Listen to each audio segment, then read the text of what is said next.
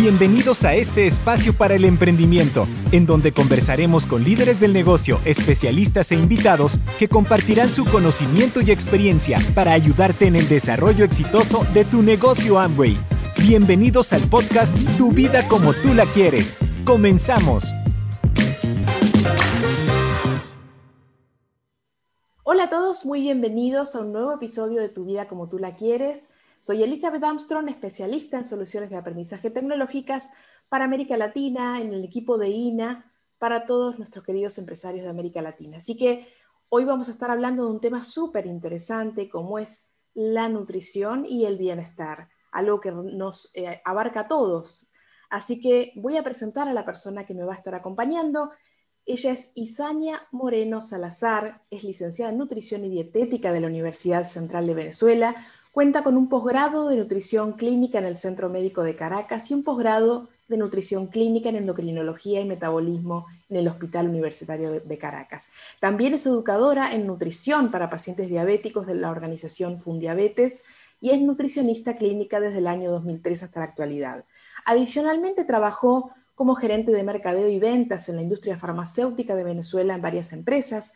Adicional ha participado como invitada en simposios y congresos de nutrición clínica en Venezuela y también es entrenadora en INA desde el año 2003 hasta la actualidad. Así que Isania, muy bienvenida.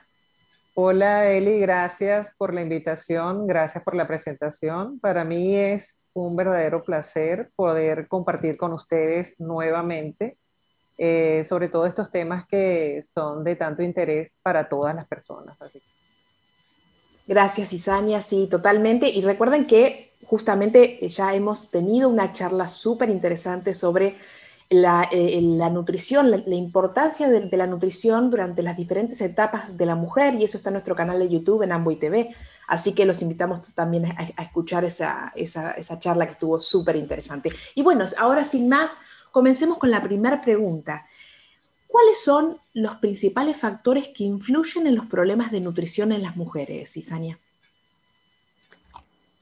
Bien, bueno, en líneas generales pudiéramos decir que los factores que pueden influir en la aparición de problemas nutricionales en la mujer, básicamente es la educación nutricional que recibimos nosotras, que realmente es insuficiente porque no nos preparan para saber cómo se va a desarrollar nuestro cuerpo y cuáles son las necesidades que nuestro cuerpo va a empezar a um, exigir en la medida que vamos creciendo. Entonces, la educación nutricional me parece que es un factor sumamente importante desde el punto de vista externo, ¿ok? Y también otro de los factores que me parece importante son los hábitos alimentarios. Eso se establece básicamente en la casa, tanto la educación nutricional que podemos compartir en casa y en la escuela, eh, tanto los hábitos alimentarios, que eso sí los adquirimos fundamentalmente en nuestra casa, creo que serían los dos principales factores que pueden influir en la aparición de problemas nutricionales. Bueno, posteriormente pueden ir apareciendo otros factores, como sería, qué sé yo, la disponibilidad de alimentos, la situación socioeconómica, y estos son todos factores externos. ¿ok? Y em, luego tenemos factores internos que pueden influir, pues el crecimiento y desarrollo de cada uno de nosotros, pues va a tener unas exigencias que si no estamos preparados para afrontarlas, es decir, preparados desde el punto de vista de conocimiento eh, y también desde el punto de vista de adquisición de alimentos, pues de esta manera nosotros podemos entonces presentar problemas nutricionales porque no vamos a tener la capacidad de brindarle a nuestro organismo en la medida que crecemos todos los nutrientes que vamos a necesitar. Entonces yo creo que estos serían los factores eh, que a mi parecer, pues son fundamentales. O sea, la educación nutricional debe formar parte de, de, la educación básica de cualquier persona, de cualquier ser humano, para que aprendamos cómo ir afrontando cada etapa de nuestro desarrollo y crecimiento. y evitar entonces posteriores problemas a nivel nutricional.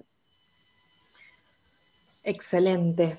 Y ah, siguiendo con esa idea, ¿no? Vamos a, ver un poco qué, cuáles son las necesidades nutricionales que existen en las personas menores de 35 años y, en las mayores de 35 años. Bueno, el rango de menores de 35 años es bastante amplio, ya que justamente desde que nacemos hasta aproximadamente los 20 años o hasta un poquito más, bueno, suceden muchas cosas en nuestro organismo, ¿no?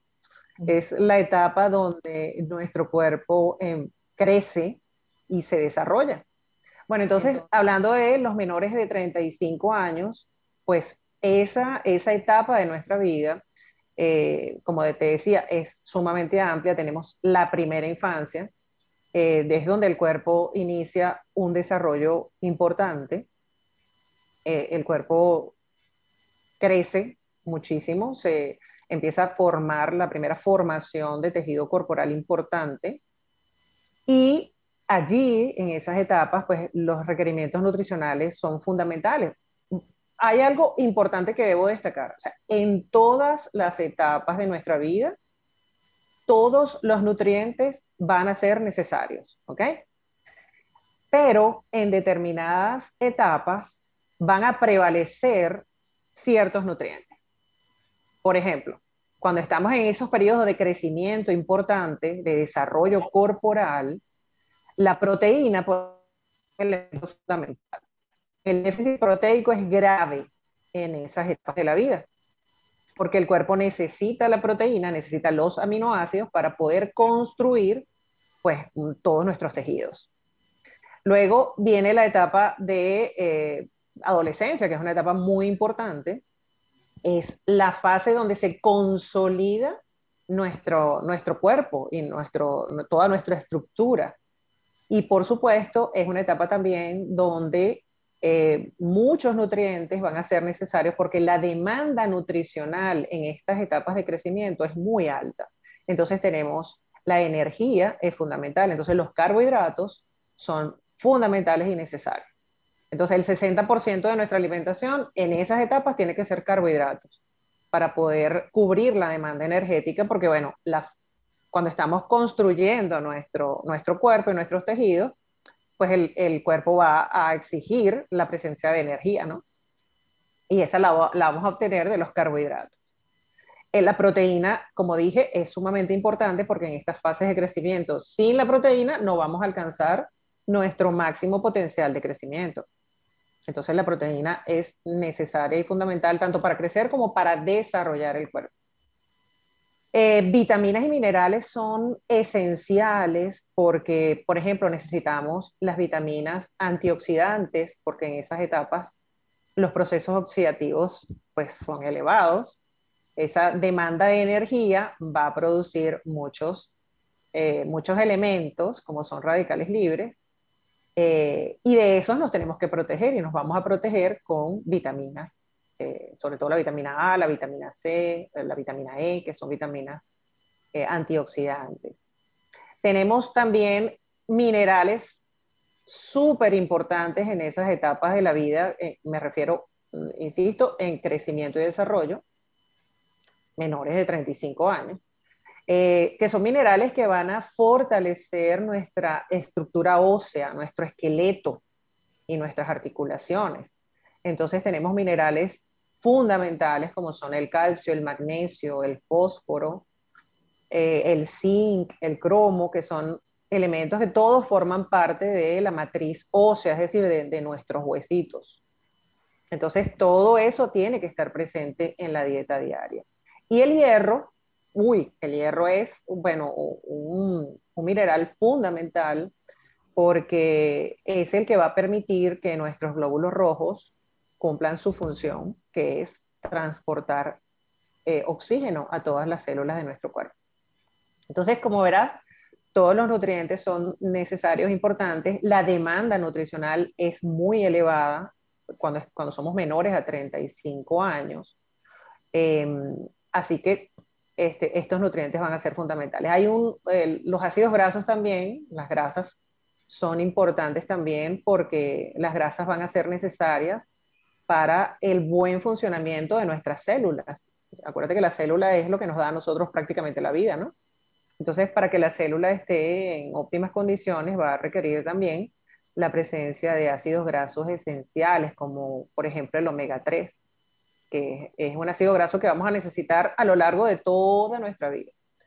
Entonces, es muy, es muy importante conocer eh, esta, esta, demanda nutricional en estas etapas, que son de crecimiento y desarrollo. Luego que eh, ya pasamos los 30, 35 años, empieza, si, hemos logrado consolidar nuestra nutrición y nuestra estructura corporal antes de los 30 años, bueno, podemos de alguna manera estar tranquilos porque las etapas que van a venir posteriormente, teóricamente deberíamos pasarla bien, ¿no? Desde el punto de vista nutricional, porque hemos fortalecido nuestro cuerpo. Entonces, ya luego que pasamos los 30 años, ya dejamos de construir. El cuerpo empieza un poquito a destruirse. Entonces, suena feo, pero es verdad. Entonces, eh, el cuerpo empieza a perder eh, masa, masa magra, o sea, tejido muscular, eh, empezamos a tener una redistribución, por ejemplo, de las grasas en nuestro cuerpo, Em, empezamos a necesitar más bien, eh, por ejemplo, las proteínas, las vamos a necesitar, pero es para que nuestro cuerpo se sostenga y no esa, esa destrucción que va a ocurrir después de los 35 años no suceda tan a prisa. Entonces vamos a necesitar proteínas para el mantenimiento, pero ya el requerimiento disminuye, es decir, Luego que nosotros consolidamos nuestro cuerpo, los requerimientos proteicos disminuyen. Eh, pero siempre la proteína va a ser necesaria para el mantenimiento de nuestro cuerpo. Igualmente, los, minerales que, mencioné anteriormente, el calcio, el magnesio, el fósforo, el zinc, son, van a ser eh, importantes posterior a los 35 años porque ello va a permitir que nuestros huesos de alguna manera no pierdan este, su densidad, ¿sabes? Ya todo lo que viene después de los 35 años es mantenimiento, porque lo que debemos garantizar es que el cuerpo no, no, no se deplete o no se deteriore tan rápidamente. Importante eso que estás mencionando y, me quedo con eso, ¿no? Qué importante que es la educación y, la alimentación, la nutrición antes de los 35 para luego poder tener un mejor eh, mantenimiento. Entonces, una pregunta que te quería hacer, Isania, es algo muy frecuente que sucede en las personas, no en todas, por supuesto, que es ese desgano, esa fatiga o ese cansancio que se siente a veces en el día a día. ¿Y a qué puede deberse, no? ¿Qué podría estar faltando? a nivel nutricional y que hace al bienestar, digamos, a este, a este cansancio y desgano. Sí, bueno, es verdad, o sea, es súper frecuente que nos suceda de repente esta, esta condición como de fatiga o de cansancio corporal. Cuando, cuando eso se presenta, pueden suceder muchas cosas, ¿no? Pero primero deberíamos pensar en el déficit calórico, es decir, nuestro cuerpo no está recibiendo suficiente caloría. Y eso lo que, lo que hace es que haya un balance negativo en nuestro cuerpo, es decir, no estoy gastando más calorías de las que estoy recibiendo, ¿correcto? Eso produce fatiga a nivel celular, te cansas porque no tienes suficiente energía. Eso sería digamos, el primer pensamiento que este, pudiéramos tener, bueno, me falta un poquito de energía en mi dieta. ¿Cómo lo puedo determinar? Bueno, nosotros hacemos una evaluación, un recuento calórico, establecemos cuántas calorías estás consumiendo promedio al día y luego cuánto estás gastando, si estás haciendo ejercicios, si estás, o sea, qué tipo de actividad física este, estás, eh, estás teniendo y de esa manera podemos determinar que el balance energético sea positivo o negativo. Si descartamos que definitivamente no son las calorías lo que, lo que nos está causando ese cansancio, pues entonces pudiéramos pensar en un déficit de hierro. Como dije anteriormente, el hierro es un mineral demasiado importante para todos nosotros, porque el mineral, el hierro es el mineral que está dentro de nuestro glóbulo rojo. Y él es el que se encarga de transportar en el glóbulo rojo el oxígeno. Y ese oxígeno va a todas las células de nuestro cuerpo. Nuestras células no vivirían si no llega oxígeno a ellas. Entonces, la función del hierro es una función demasiado importante. Cuando hay un déficit de hierro, cuando hay una anemia por déficit de hierro, que además es muy frecuente en mujeres, en adolescentes, es muy frecuente también. Entonces allí lo que tenemos que, eh, pues, establecer un consumo adecuado de hierro porque se agota la célula si, hay, si no está llegando suficiente oxígeno. Entonces hay que reponer las cantidades de hierro a nivel de nuestros glóbulos rojos para poder garantizar un óptimo transporte de oxígeno y de esa manera evitaríamos la fatiga y el cansancio. Es súper frecuente, Eli, eh, el déficit de hierro eh, a lo largo de nuestra vida, ¿sabes? Sobre todo cuando estamos embarazadas, cuando estamos lactando, hay que tener también eh, pendientes el tema de, del déficit de hierro, porque bueno, trae consigo esas, esas manifestaciones de cansancio y de fatiga. Entonces, ¿qué pudiéramos recomendar? Estar atentos al consumo de hierro a través de la nutrición que, que vamos a consumir. Bueno, obviamente las principales fuentes de hierro son de origen animal. Entonces tenemos las carnes, el hígado, que es una víscera, bueno, rica en, en hierro, eh, los huevos también nos pueden ayudar a reponer las necesidades de hierro. Los mariscos y moluscos, o sea, son increíblemente ricos en hierro también. Entonces, de origen animal pudiéramos tener estas fuentes como para paliar un poco el déficit. Y desde el punto de vista vegetal también tenemos las leguminosas, eh, las lentejas, por ejemplo, que son también muy ricas en hierro. Pero cuando nosotros tenemos eh, esa fuente de hierro de origen vegetal, lo importante sería acompañarlas de vitamina C para mejorar su absorción. ¿Okay? Ese, dato me parece importante señalarlo.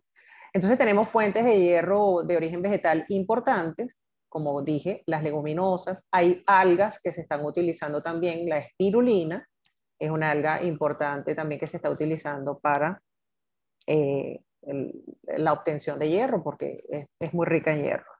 Entonces tenemos eh, estas fuentes que nos pueden ayudar a paliar ese déficit de hierro que nos produce cansancio y fatiga.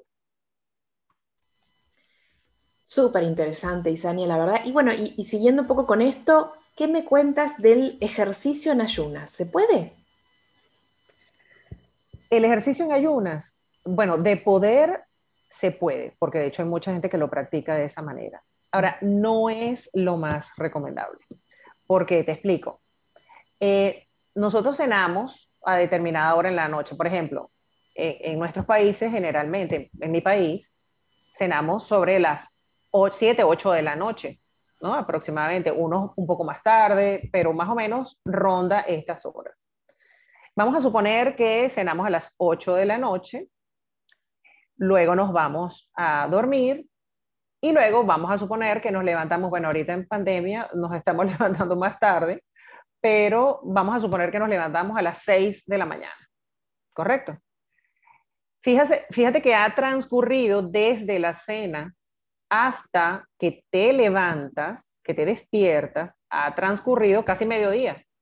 O sea, tenemos casi 12 horas sin recibir nutrientes. Entonces, supongamos que nos levantamos a las 6 de la mañana y no desayunamos inmediatamente, a lo mejor desayunamos una hora más tarde. Entonces, a esa hora es cuando el cuerpo empieza a recibir los nutrientes. La demanda nutricional de nuestro cuerpo al despertarnos es muy elevada porque viene de muchas horas de ayuno. Entonces, iniciar el día con ejercicios y sin haber este, eh, inyectado un poquito de energía al cuerpo no es lo más recomendable. Empiezan a suceder muchas cosas. Habrá personas que lo toleran, pero habrá personas que se puedan, les pueda dar dolor de cabeza por falta de energía, dolor de cabeza, mareo, eh, porque, te repito, venimos de muchas horas de ayuno y eh, pues el gasto calórico no se puede incrementar si no reponemos esa energía. Entonces, ¿cuál es la recomendación? No necesariamente tienes que desayunar para salir a hacer ejercicio, pero sí tomar alguna bebida tipo energética antes de hacer el ejercicio. De esa manera, lo que vamos a garantizar es que vamos a tener suficiente energía para soportar el ejercicio sin ninguna otra consecuencia. Y Sania, tengo una duda porque me quedé pensando en lo que mencionaste de la cena y qué importante es también conocer cuánto se debe cenar, eh, si hay un mito sobre eso, esa frase que dice que debemos desayunar como un rey, eh, almorzar como, no sé, como un mendigo, algo así. Quisiera entender un poco más desde tu mirada, eh, ¿cuánto tiempo debe pasar entre la cena y la hora de acostarse? ¿Qué nos sugerís? Sí, Eli, ese, dicho también lo tenemos aquí en mi país. Dice desayunar como un rey, almorzar como un príncipe y cenar como un mendigo. Es así. Y, y, es tal cual, ¿sabes? Es tal cual.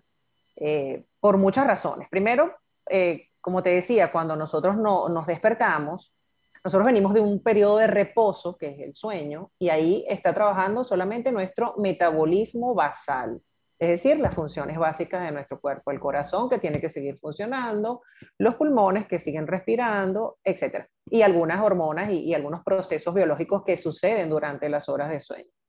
Entonces, venimos de ese periodo de reposo y cuando apenas abrimos los ojos, el cuerpo empieza a demandar nutrientes y energía. Entonces, la comida más importante del día efectivamente es el desayuno porque además esos nutrientes que consumimos durante el desayuno son los que vamos a utilizar a lo largo del día. Entonces, sí, la del desayuno es una comida muy importante, no debemos saltarnos el desayuno, o sea, es la comida que nosotros no debemos omitir nunca. Luego viene el almuerzo, de hecho se recomiendan ahora meriendas para activar un poquito más el metabolismo. Luego viene el almuerzo, que eh, también es una, una de nuestras comidas importantes y principales, eh, requieren también, este, por supuesto, de, el balance nutricional adecuado para aportarnos los nutrientes que a lo largo del día o, o, lo que quede del día vamos a necesitar. Y la cena, la recomendación tal cual es que debe ser lo más ligera posible porque vamos a entrar nuevamente en el periodo de reposo. Entonces, no es conveniente hacer cenas muy copiosas pero en caso de que eso suceda, porque bueno, hay, hay costumbres, ¿verdad? Hay, hábitos que así, así lo indican, que hay, hay personas que hacen cenas copiosas. De ser así, lo recomendable es esperar aproximadamente dos horas, que es cuando se estima, ojo, todos los organismos funcionan de manera diferente, ¿de acuerdo? Pero se estima que en aproximadamente dos horas debe ocurrir el vaciamiento gástrico. ¿Ok? Entonces, esperamos esas dos horas y nos acostamos a dormir. Pero, insisto, la cena no debe ser copiosa, no solamente por esa razón, sino por muchas otras razones. Primero, vamos a dormir bastante, eh, o pudiéramos dormir bastante incómodos por el tema del el reflujo gastroesofágico que puede suceder. O sea, si nosotros tenemos el estómago lleno de comida y nos acostamos, puede ocurrir el reflujo gastroesofágico, es decir, que la comida puede devolverse un poco hacia el esófago. ¿Qué pasa con eso? Eso va a ocasionarnos dolor, ardor y problemas digestivos, bueno, inconvenientes. Entonces, por esa razón, la comida, repito, no debería ser copiosa. ¿Qué otra, qué otra cosa puede suceder eh, si comemos mucho? Bueno, resulta que cuando nosotros nos vamos a acostar, como les dije, el metabolismo disminuye y vamos hacia el metabolismo basal. ¿Qué va a pasar con ese exceso de calorías y energía que yo consumí en la cena?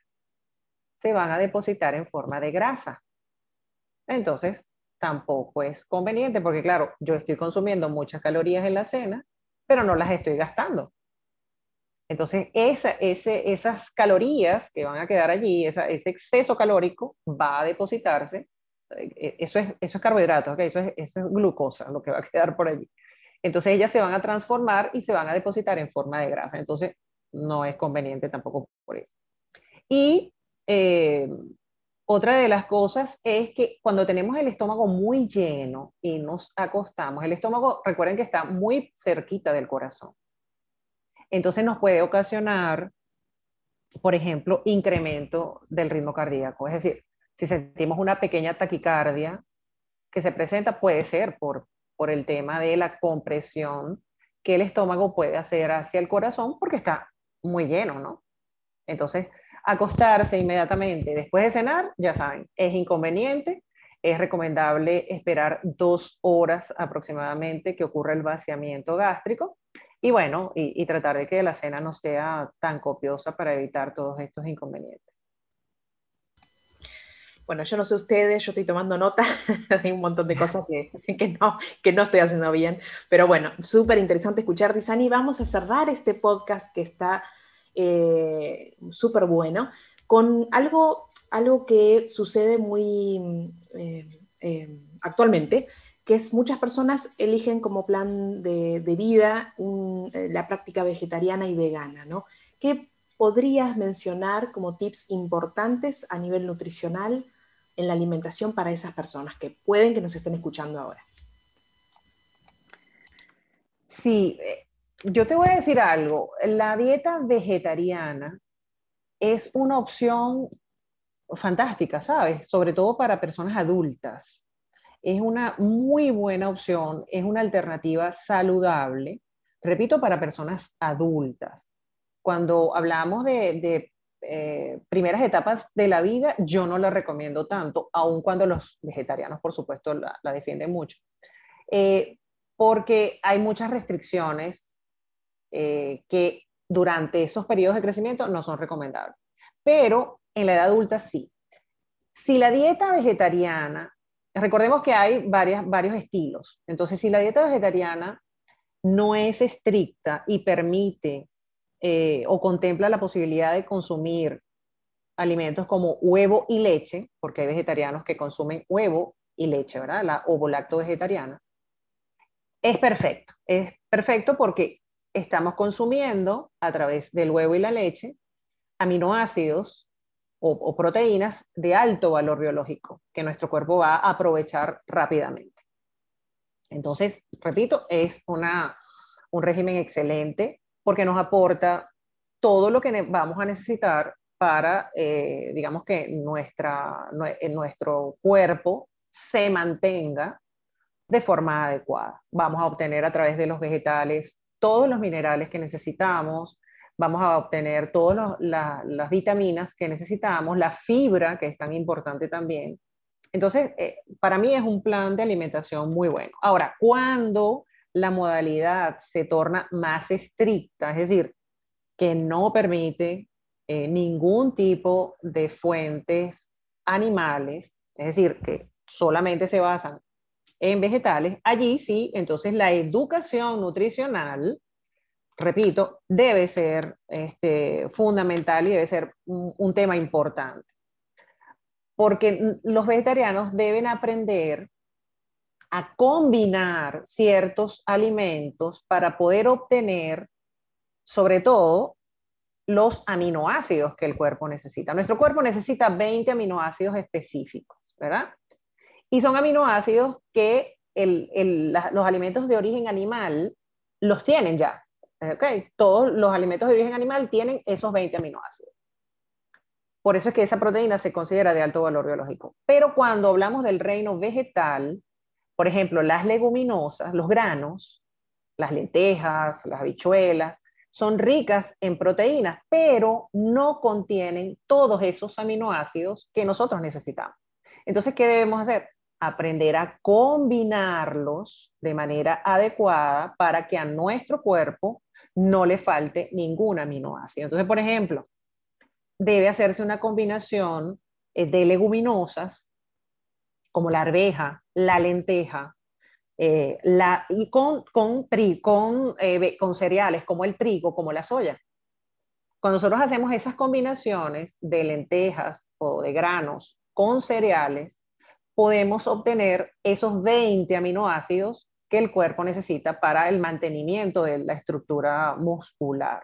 ¿ok?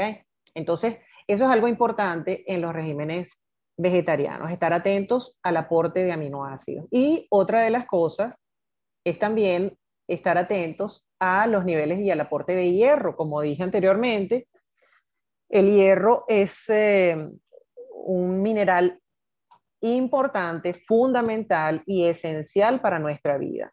Entonces, cuando nosotros establecemos nuestra alimentación a base de solamente alimentos de origen vegetal, debemos estar atentos a las fuentes de hierro.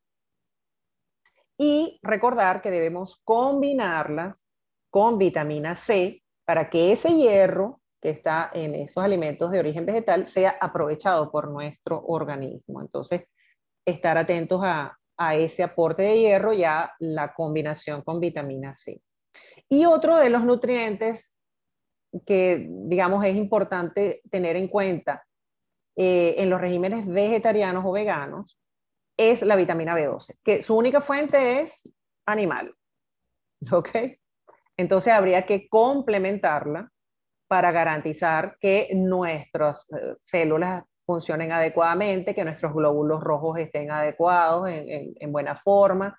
Entonces, digamos, hay, hay nutrientes puntuales que una dieta vegetariana exige que nosotros estemos como muy atentos a ellos. Hay minerales, por ejemplo, como el calcio, que está presente en muchos alimentos de origen vegetal, pero que debemos saber cuáles son para poder, eh, digamos, suplir las necesidades de calcio, de magnesio. Entonces tenemos eh, los vegetales verdes que son ricos en, calcio y magnesio. Por supuesto, tenemos eh, también algunos tubérculos. bueno, en mi país lo llamamos tubérculos, lo que, lo que es la papa, la, la zanahoria, ¿sabes? Eso, eso lo que están, los que son raíces, los que son raíces, los que están por debajo de la tierra, okay. Este, también son ricos en minerales, importantísimos para, para el mantenimiento de nuestro cuerpo. Y bueno, insisto, la educación nutricional es la que nos va a permitir a todos nosotros poder cubrir a lo largo de nuestra vida todas las necesidades que nuestro cuerpo nos demande a nivel nutricional. Entonces, para todo hay que estar preparado. Hay que aprender, hay que estudiar, hay que leer sobre nutrición y bueno, aplicarlo de la mejor manera posible para garantizar un óptimo estado de salud. Recuerden que la nutrición es la base de un óptimo estado de salud. Bueno, yo podría quedarme horas hablando contigo, Isania, me encanta escucharte, es súper interesante y, bueno, quiero darte las gracias por, por, este espacio y poder tenerte alguna vez eh, eh, de nuevo hablando de otro tema sobre, sobre este increíble mundo de la, de la nutrición y el bienestar. Y bueno, gracias Isania y esperamos a todos nuestros oyentes a que escuchen este episodio y todos los episodios que tenemos en nuestro canal de Tu vida como tú la quieres. Así que bueno, nuevamente muchas gracias y nos estamos viendo muy pronto. Gracias por escuchar nuestro podcast Tu vida como tú la quieres. Nos vemos en un próximo episodio.